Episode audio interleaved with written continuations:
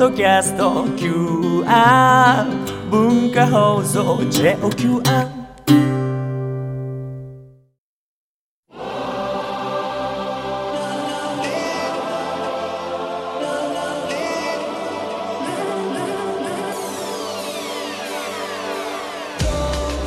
文化放送ザニュースマスターズ東京マスターズインタビュー。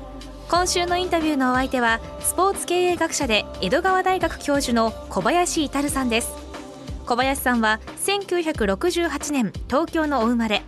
東京大学から千葉ロッテマリーンズに入団。退団後の94年に渡米しコロンビア大学で MBA を取得します。帰国後は2002年から江戸川大学でスポーツビジネスをテーマに教鞭を取り2005年から2014年までの10年間は福岡ソフトバンクホークスの役員として球団経営の実務に従事されました。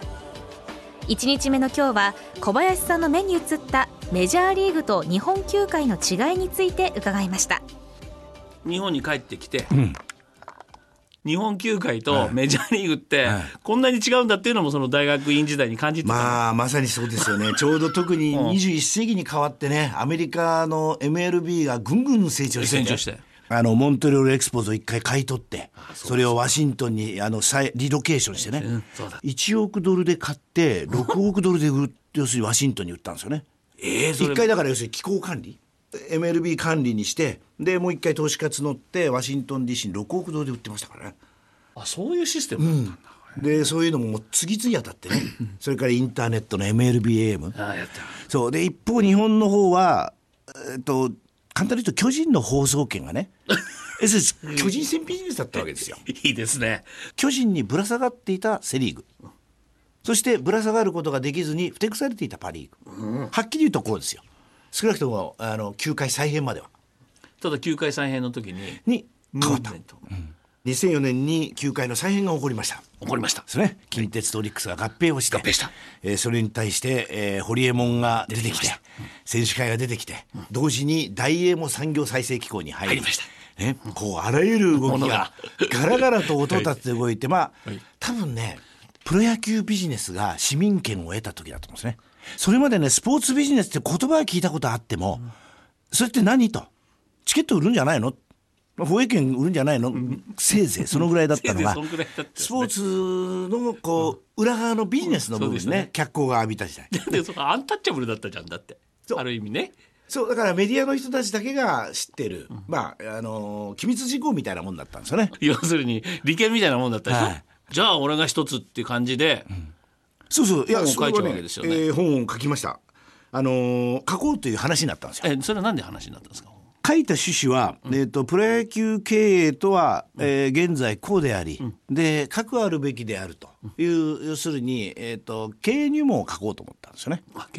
はい、でそれで、えー、そういった趣旨の本を書きたいということで、えー、渡辺恒夫さんに、えー、あのインタビューを申し込んだわけです。でまあタイトルはねちょっと失礼なタイトルでね、えー、合併売却新規参入たかがされどプロ野球なんてね少し当時のあの渡辺さんの高川選手がっていうね、うん、おっしゃった発言をなんか少しちょっとあの揶揄したような、うん、あのタイトルになってまああのまずいなと僕は思ったんですけどね。はい、まあ出版社出版社でまたねその都合もいろいろあり。その都合えー、今回のマスターズインタビューの小林至さんなんですが、はい、小林さんがコロンビア大学の MBA を取った後に、プラクタルトレーニングってこう大学卒業すると1年間働けるビザをアメリカくれるんですよ。その時にパッと来たのが僕のはあのやっていた解説やっていたゴルフチャンネルにアメリカの米国のゴルフチャンネルに来たのが至さんだった。だそこで同僚として約6年ぐらい。僕はその時はパートタイマーだったけど、はい、まあ、球打ってたからねまだ、うん、ねそこで一緒になってこのようなインタビューになってます。ちょっと親しみ感というかなんで慣れ慣れしいぞって怒られちゃうかもしれないけど仲いいです。で彼のすごいのはやっぱりアメリカの自分がプロ野球の選手でアメリカの大リーグを見て感じたことを日本に持ち帰ってきた人だから、うん、まあそれはそれは松陰先生の吉田誠院先生の肘長目じゃないけどさ見てきたことを日本で実践しようとして書いた本がいわゆる渡辺さんに球界の優に目に留まってしまったっていうところが今日のとこですね。はい。このマスターズインタビューは、ポッドキャストでもお聞きいただけます。ザニュースマスターズ東京番組ホームページをご覧ください。明日は小林さんの人生を大きく変えた渡辺恒夫さんと孫正義さんとの出会いについて伺いますマスターズインタビューでした